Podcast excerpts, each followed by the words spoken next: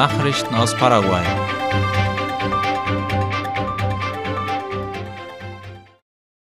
Sojaproduzentenverband organisiert Vortrag über Wettbewerbsfähigkeit und Nachhaltigkeit in der Landwirtschaft. Der Verband der Sojabohnen, Ölsaaten und Getreideerzeuger Paraguays APS wird gemeinsam mit dem Nationalen Dienst für Pflanzenschutz und Saatgutqualität Senave eine Diskussion mit Experten und Bauern über die Wettbewerbsfähigkeit des Sektors führen. Darüber berichtet die Tageszeitung La Nación. Bei dem Treffen mit dem Titel Vertrauen schaffen für die Wettbewerbsfähigkeit und Nachhaltigkeit der Landwirtschaft werden unter anderem folgende Themen behandelt. Die Aufgaben des Senave, der Geltungsbereich spezifischer Vorschriften, die Kontrollverfahren und der offene Dialog mit den Bauern im Departement Canin de Ju. Die Veranstaltung findet am kommenden Donnerstag statt. Blitzeinschlag mitten in einem Fußballspiel. Ein schockierender Moment wurde auf dem Spielfeld in Nueva Londres im Departement Caguasu mit der Kamera aufgenommen, wie Paraguay.com berichtet. Das Video zeigt, wie ein Blitz auf dem Spielfeld einschlug, während die Spieler den Ball hin und her kickten. Den Reportern zufolge kamen alle mit dem Schrecken davon und es wurde niemand verletzt. US-Botschafter begrüßt Abkommen zur Verbesserung des Stromsystems.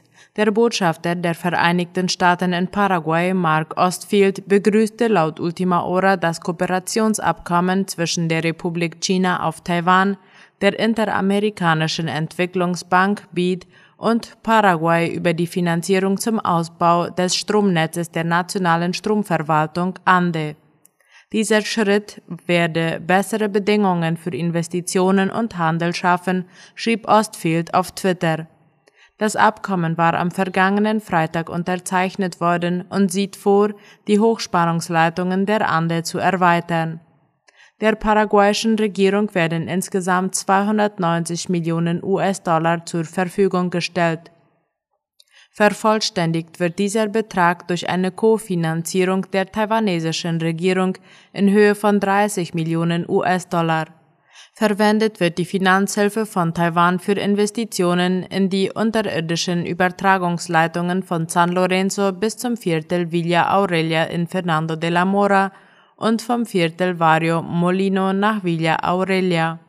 Zudem wird ein Spannungsregler beim Umspannwerk in Limpio modernisiert. Die Projekte schließen mit der Erneuerung von Hochspannungsleitungen ab. Kafim bestätigt die Stichhaltigkeit der Argumente gegen die Mautgebühr. Gestern haben sich laut La Nation die Mitglieder des paraguayischen Abschnitts der Wasserstraße getroffen, um über die Ergebnisse des Abkommens zu berichten. Der Verband paraguayischer Räder und Schiffseigentümer CAFIM gab in diesem Zusammenhang eine Erklärung ab, dass es die Meinung Paraguays zur Ablehnung der Mautgebühr auf den Flüssen Paraguay und Paraná unterstütze. Die Argumente seien stichhaltig und sprechen für die Einhaltung des Abkommens mit Argentinien, hieß es in der Erklärung. Man werde die Argumente weiter bewerten und analysieren, ob ein Tarif der Schifffahrt zugutekommen werde, erklärte der CAFIM-Vorsitzende Esteban dos Santos. Argentinien will eine Mautgebühr von 1,47 US-Dollar pro Tonne auf dem argentinischen Abschnitt der Flüsse Paraguay und Paraná einführen. Paraguay, Bolivien und auch Uruguay haben sich gegen diese Maßnahme ausgesprochen, Argentinien bleibt aber standhaft.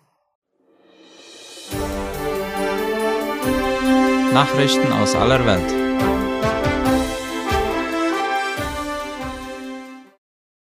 Bolsonaro beantragt US-Touristenvisum. Wie es aus der Tagesschau hervorgeht, hat der ehemalige brasilianische Präsident Jair Bolsonaro seinem Anwalt zufolge ein sechs Monate gültiges Touristenvisum für die USA beantragt. In einer E-Mail an die Nachrichtenagentur Reuters schrieb Anwalt Felipe Alexandre, Bolsonaro habe den Antrag am vergangenen Freitag gestellt. Er werde in den USA bleiben, während darüber entschieden werde. Das US-Außenministerium lehnte unter Verweis auf den Datenschutz eine Auskunft ab. Bolsonaro war zwei Tage vor dem Ende seiner Amtszeit am 1. Januar nach Florida geflogen. Der rechte Politiker hatte die Präsidentenwahl gegen den linken Luis Inácio Lula da Silva verloren, an der Amtseinsetzung seines Nachfolgers nahm er entgegen der Tradition nicht teil. US-Präsident Joe Biden sagt Nein zu F-16-Kampfjets für die Ukraine.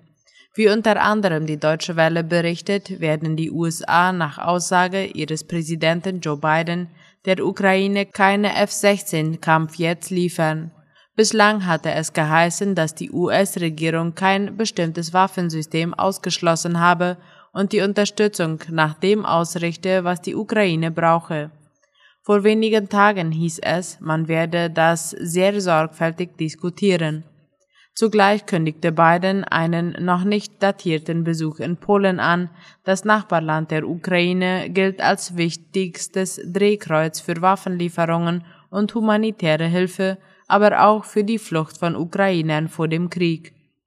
Bundeskanzler Olaf Scholz und sein neuer Verteidigungsminister Boris Pistorius hatten nach der Zusage von Leopard 2 Kampfpanzern in der vergangenen Woche eine Lieferung von deutschen Kampfjets ausgeschlossen.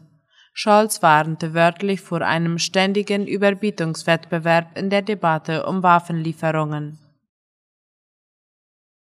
Kokainbeschlagnahmungen in Kolumbien brechen Rekord.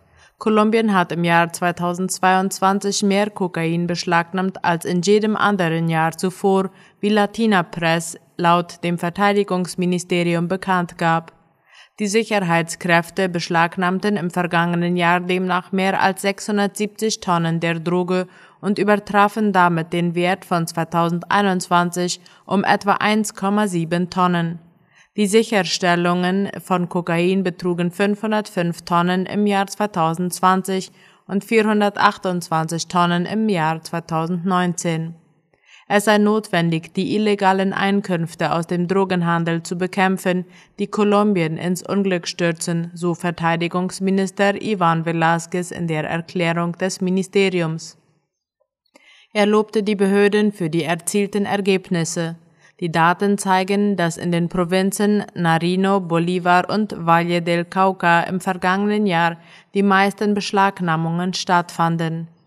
Die Kokainproduktion und Handel gelten als die Hauptursache für den seit fast 60 Jahrzehnten andauernden bewaffneten Konflikt in Kolumbien, der mehr als 450.000 Tote und Millionen von Vertriebenen gefordert hat. Die Guerillagruppe Nationale Befreiungsarmee ELN, Dissidenten der FARC, Rebellengruppe und kriminelle Banden, die sich aus ehemaligen rechtsgerichteten Paramilitärs zusammensetzen, sind alle in den Drogenhandel verwickelt. IWF hebt Prognose an, es gibt bessere Aussichten für Weltwirtschaft. Der Internationale Währungsfonds IWF hat seine Prognose zur Weltwirtschaft im laufenden Jahr leicht angehoben, so die Tagesschau. Das liege nicht zuletzt an den Entwicklungen in China, heißt es in der aktualisierten Prognose. Der Weltwirtschaft insgesamt hatte der IWF im vergangenen Oktober für 2023 ein Wachstum von 2,7 Prozent vorausgesagt. Diese Prognose wurde nun auf 2,9 angehoben. Nach wie vor liegt das globale Wachstum im Vergleich zu den vergangenen zwei Jahrzehnten unter dem historischen Durchschnitt. Doch Chinas Abwehr von der Null-Covid-Strategie könne den Weg zu einer Erholung der weltweiten wirtschaftlichen Lage ebnen, heißt es in dem Bericht. Russland und Belarus beginnen Training von Militär. Russland und Belarus haben heute mit dem Training des Stabes ihres gemeinsamen Truppenverbands begonnen, wie der ORF meldet. Das Training sei Teil der Vorbereitungen auf gemeinsame Übungen, die die beiden Länder im September abhalten wollen, teilte das belarussische Verteidigungsministerium mit. Die gemeinsamen Militäraktivitäten von Belarus und Russland stehen seit Monaten unter genauer Beobachtung. Russland hatte vor einem Jahr unter anderem von belarussischem Territorium eine Invasion des Nachbarlandes Ukraine gestartet. Seit Monaten wird darüber spekuliert, dass auch die belarussische Armee in den Krieg eingreifen könnte. Soweit die Mittagsnachrichten heute am Dienstag. Auf Wiederhören.